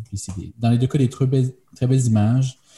Là, euh, j'ai très hâte de ce qu'elle va faire en, prochain, cette réalité- réalisatrice-là. En fait, le prochain qu'elle fait, c'est The Eternal pour euh, Marvel ou DC. Donc, une, euh, puis l'autre d'après qu'elle va faire va être un Dracula science-fiction western. Fait que je pense qu'on a peut-être, je pensais peut-être ces deux derniers euh, récits personnels qu'on va avoir à vie. Là, ça va peut-être plus dans les blockbusters, ce qui me déçoit beaucoup. Parce qu'elle a extrêmement beaucoup de talent. Mais euh, The Rider sur Amazon Prime, puis Nomadland sur Disney Plus, que je recommande fortement. Ben, merci beaucoup. Euh, Gabriel, Catherine, on serait rendu à toi. Ta première suggestion culturelle, tu pourrais faire même les deux pas mal en condensé. Euh, oui, en fait, je vais vous parler de Euphoria, euh, une euh, série jeunesse euh, de HBO et qui a été beaucoup primée par, par la critique. Habituellement, c'est pas ce qui arrive pour des Je pense vraiment que c'est une immense censure euh, que, que Catherine vit par rapport à Euphoria. Euh, je vais y aller avec ma suggestion culturelle. Si jamais on n'arrive pas à la revoir, on va être obligé de fi- finir là-dessus.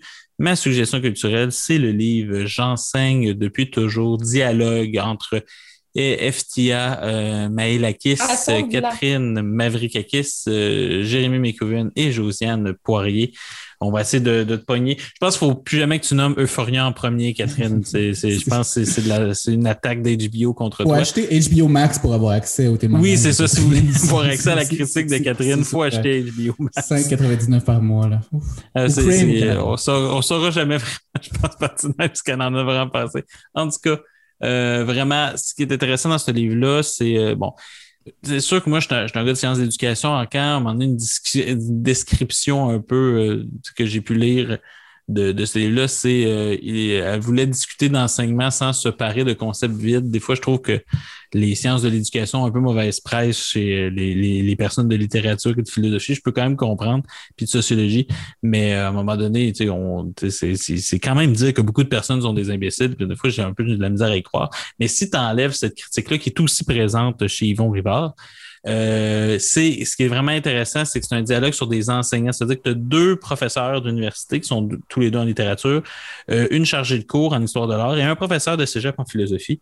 Et c'est vraiment des, dialogues. C'est-à-dire que le dialogue central est entre Jérémy McCuven et et, et Tina Malikakis, mais il y a deux aussi petits dialogues, dans, le fond, Catherine Mavrikakis et Tila, qui était dans le fond sa directrice de thèse, si je m'en souviens bien, et euh, Josiane Poirier et Jérémy qui sont amis dans la vraie vie et qui, Jérémy, lui, est en train de quitter tranquillement l'enseignant. On l'a vu récemment, il a dit justement, ben pas quitter, mais dans le sens que lui, il, pas il a fait le tour, mais tu sais, tu vois, lui, il, fait plus longtemps qu'il est là-dedans. Donc, c'est- c'est- il y a des choses qui commencent à lui peser dessus, alors que Josiane, elle commence un peu dans la charge de cours. Donc, elle, tu vois, elle encore cette fraîcheur-là du métier qui est intéressant. Et moi, j'aime juste qu'on parle d'éducation, puis qu'il y ait un dialogue avec des enseignants qui réfléchissent. Puis aussi, la forme dialogique est intéressante parce que c'est des, lettres, des courriels qui se sont envoyés. Puis des fois, il y a des, gros espaces-temps entre, parce qu'il y avait besoin de temps d'y réfléchir. Puis moi, c'est vraiment quelque chose qui m'a parlé, qui m'a porté, euh, que je vous conseille fortement de lire si vous êtes en éducation pour réfléchir un peu sur notre pratique, puis sur les raisons et disons le feu qui fait en sorte que malgré le salaire et les conditions, nous sommes toujours euh, au front en classe euh, avec soi-disant deux mois de vacances euh, l'été, ce qui est, euh, c'est- qui est devenu le plus grand mythe, je pense, euh, éducatif du Québec. Mais en tout cas, on pourrait en parler longtemps. Catherine, on va y aller avec ta deuxième suggestion culturelle parce que je pense qu'on a tous compris que Euphoria sur HBO était ta première. Euh, et si on a le temps, on va pouvoir en parler, mais on va essayer de ne pas se jinxer. Alors, Catherine, quelle est ta deuxième suggestion culturelle? Félix a dit Euphoria, puis la gelée à ce moment-là. Oui, c'est ça. Vas-y, Catherine, essaie de dire quelque chose pendant que ça fonctionne. Euh, donc, ma deuxième suggestion culturelle, parce que vous avez compris la première, euh, c'est La parfaite victime. Ben non, bon documentaire. Oui, tu es allé le voir aussi? Oui, je l'ai vu. Donc, c'est un documentaire euh, de Monique Néron et d'Émilie Perrault. Oui. C'est vraiment excessivement bon. Euh, c'est touchant, ça te Oui. prend au cœur. Il, il y a même une référence avec Mourir m'arrive, un film. Qui est disponible sur le site de l'ONF. oui, exactement. Alors, finalement, c'est Vidéotron, je pense. Elle a dû faire quelque chose à Vidéotron, euh, Catherine. Mais euh, moi, je l'ai vu euh, en attendant qu'elle débogue. Moi, je l'ai vu, puis c'est vraiment bon. Par contre, c'est ce qu'on ressort de là, c'est que le système de justice est un peu pourri, euh, puis que c'est assez facile de décrédibiliser, puis c'est difficile de, dire que quelqu'un a violé quelqu'un hors de tout doute. Ils vont nous montrer quand même qu'il existe des cas, mais le gars, il a, pratiquement eu euh, 12 témoins, 14 caméras, puis le gars, il a tout fait pour laisser toutes ses traces possibles sur son corps, là. Tu sais, je veux dire, il n'y a pas plus. Donc, on a l'impression que c'est ça qui ressent un grand sentiment d'impuissance. Euh, Catherine, je ne sais pas si toi, c'est ce que tu as vécu, Exactement ça. mais en même temps, c'est le paradoxe de, de ce documentaire-là. Tu me diras ce que tu en penses, Catherine, mais j'ai l'impression que à la fin des fins, la question qu'on n'ose jamais poser dans les documentaires sur justement le viol, c'est la question suivante, c'est euh, est-ce que on serait prêt pour en accuser plus, puis pour en emprisonner plus, de laisser tomber la présomption d'innocence? Parce que je ne vois pas comment on pourrait, tu sais, à part s'il y a une éducation aux, trousses médico-légales, euh, on l'a vu, qu'il y en a qui sont tellement traumatisés qu'ils vont, vont même pas y aller, que c'est pas ça le premier réflexe, que c'est, que, c'est tout à fait normal, mais que, euh, puis on l'a vu, en France, Édouard Louis s'est fait violer et il a perdu au premier tour de son procès alors qu'il avait fait la trousse médico-légale. Donc, tu sais, on voit que c'est des choses qui, qui- c'est difficile hors de tout doute euh, le prouver. C'est-à-dire que moi, la question que j'ai toujours envie de poser, c'est est-ce qu'on est prêt à laisser tomber la présomption d'innocence? Est-ce qu'on préfère avoir un innocent en dedans qu'un coupable dehors? C'est ça la vraie question. Puis j'ai l'impression qu'on n'arrive jamais au, fin fond de ce paradoxe-là, puis on n'est jamais capable. À la fin des fins, j'ai l'impression que c'est cette question-là qui va nous aider à trancher. Et j'ai l'impression que la raison pour laquelle on la pose pas, c'est qu'on est tous généralement d'accord pour dire qu'on préfère des, des coupables à l'extérieur que des innocents à l'intérieur et que, ça a d'immenses conséquences pour notre droit. Sauf que euh, parce qu'à la fin, il y a un gars un petit peu coquille, Catherine, je sais pas si tu vas dégeler pour pouvoir nous le dire, mais comme on est dit, ça changerait rien un, gouver- un, un tribunal spécial pour ça. Puis à la fin, autant qu'il il dit de manière méprisante, puis que je suis d'accord, euh, que je suis pas d'accord avec la manière dont il dit, autant que des fois je suis d'accord, je me dis oui, les filles se sentiraient plus à l'écoute. Oui, les filles se feraient pas moins de poser des questions violentes et méchantes, mais à la fin des fins, je suis pas sûr qu'il y aurait plus de condamnation. Tu sais, Ça veut dire que c'est c'est ça l'affaire à la fin. Moi, je finis ça un peu comme OK, on peut avoir une justice qui est plus compréhensible, mais je sais pas si on va avoir une justice qui va réussir plus à rendre justice. Toi, Catherine? Ben, je pense un peu comme toi. C'est un peu. euh, tu- Mais il n'y a pas de solution miracle. Non, vraiment pas. Il n'y a pas de solution miracle. On va y aller là-dessus. Désolé comme gars d'avoir parlé d'un sujet typiquement féminin, mais c'est Zoom qui a absolument voulu que je mansplaine l'entièreté de cette chronique culturelle. Catherine, tu sais que je t'aime et que la prochaine chronique va dans les studios de CFAC. Donc, ça ne va pas bugger. Donc, euh, Gabriel Drolet, merci beaucoup d'avoir été là avec nous ce soir. Ben, merci de m'avoir invité. Comme toujours, euh, super auditeur. J'espère que tu vas écouter la dernière émission parce qu'on aura un petit segment sur nos chroniqueurs. Donc, on va vous parler de ta somptueuse moustache. Mais moi qui me rend Merci. jaloux parce que moi, je ne peux pas porter ça sans avoir l'air euh, vi- violemment euh, dangereux pour la société. Et, euh, et extinction de voix, parce que là, maintenant, Vidéotron s'est attaqué à ma voix aussi. Euh, Catherine, merci beaucoup d'être venue ce soir. Merci beaucoup, Gabriel, d'avoir parlé pour elle. Le summum du mansplaining, c'est de parler à la place de Catherine. Bonne soirée, Catherine. Et elle vient de faire Rock On et son, son image box. C'est vraiment une émission extraordinaire que vous venez d'écouter euh, sur les ondes de CFK. Vous écoutiez le truc de la culture. On vous souhaite une très bonne soirée. Bye tout le monde.